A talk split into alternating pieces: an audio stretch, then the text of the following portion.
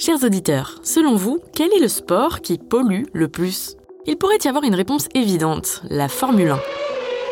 Et pourtant, les voitures ne comptent que pour 0,7% des émissions d'une compétition. Bienvenue dans Décode, le podcast par Explore Media. Revenons aux bases. Une saison de Formule 1, c'est 8 mois de course, une vingtaine de grands prix, avec parfois moins d'une semaine d'intervalle entre deux épreuves. La saison 2023 a même battu un record avec 24 grands prix organisés, du jamais vu. C'est le déluge pour de bon à l'extérieur, va-t-il pouvoir tenter Mais du coup, qui dit 24 grands prix, dit 24 déplacements des pilotes, du staff, mais surtout de l'intégralité du matériel nécessaire au bon déroulement d'une course. Il n'y a donc pas que les voitures. Au total, 5000 tonnes de matériel doivent être déplacées d'une course à l'autre. Alors, comment font-ils pour transporter tout ça?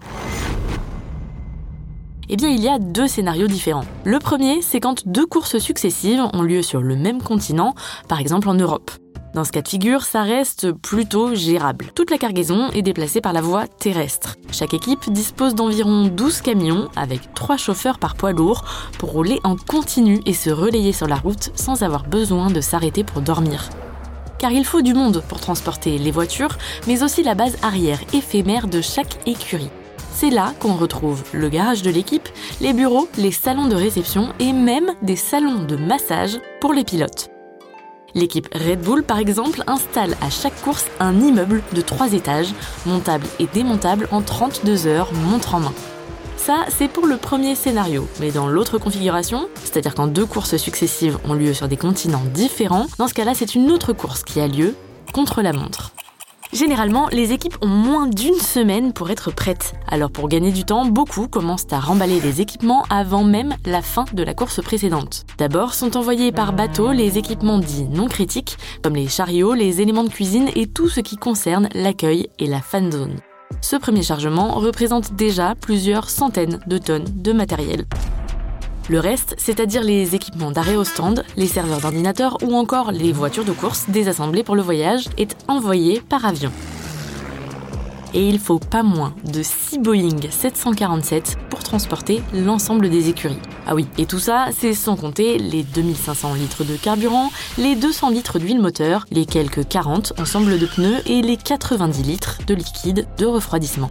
Au total, ces avions parcourent un peu plus de 130 000 km au cours d'une saison et embarquent une trentaine de tonnes d'équipement. C'est environ trois fois le tour de la Terre, par équipe et par Grand Prix.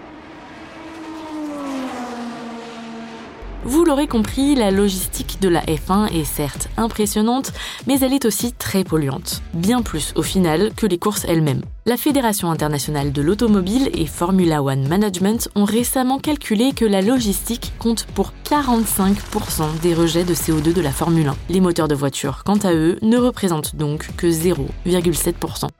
Il faut dire que ces dernières années, de nombreux efforts ont été déployés pour réduire l'empreinte carbone de la F1 et surtout pour améliorer son image. Les pilotes le disent eux-mêmes. Voici ce que déclarait Sébastien Vettel en 2022, accusé d'être hypocrite sur cette question. Vous avez raison, ce sont des questions que je me pose moi-même chaque jour. Je ne suis pas un saint, je suis très inquiet quand je pense au futur. Sur la question de l'énergie, nous devons arrêter d'être dépendants et nous le pouvons car il y a des solutions. Moralité, la Formule 1 est bien sûr un sport polluant. Une saison produirait en moyenne 250 000 tonnes de CO2. Mais à titre de comparaison, le Tour de France en génère en moyenne 210 000 tonnes et les derniers Jeux olympiques d'été auraient relâché 3,5 millions et demi de tonnes de CO2 dans l'atmosphère.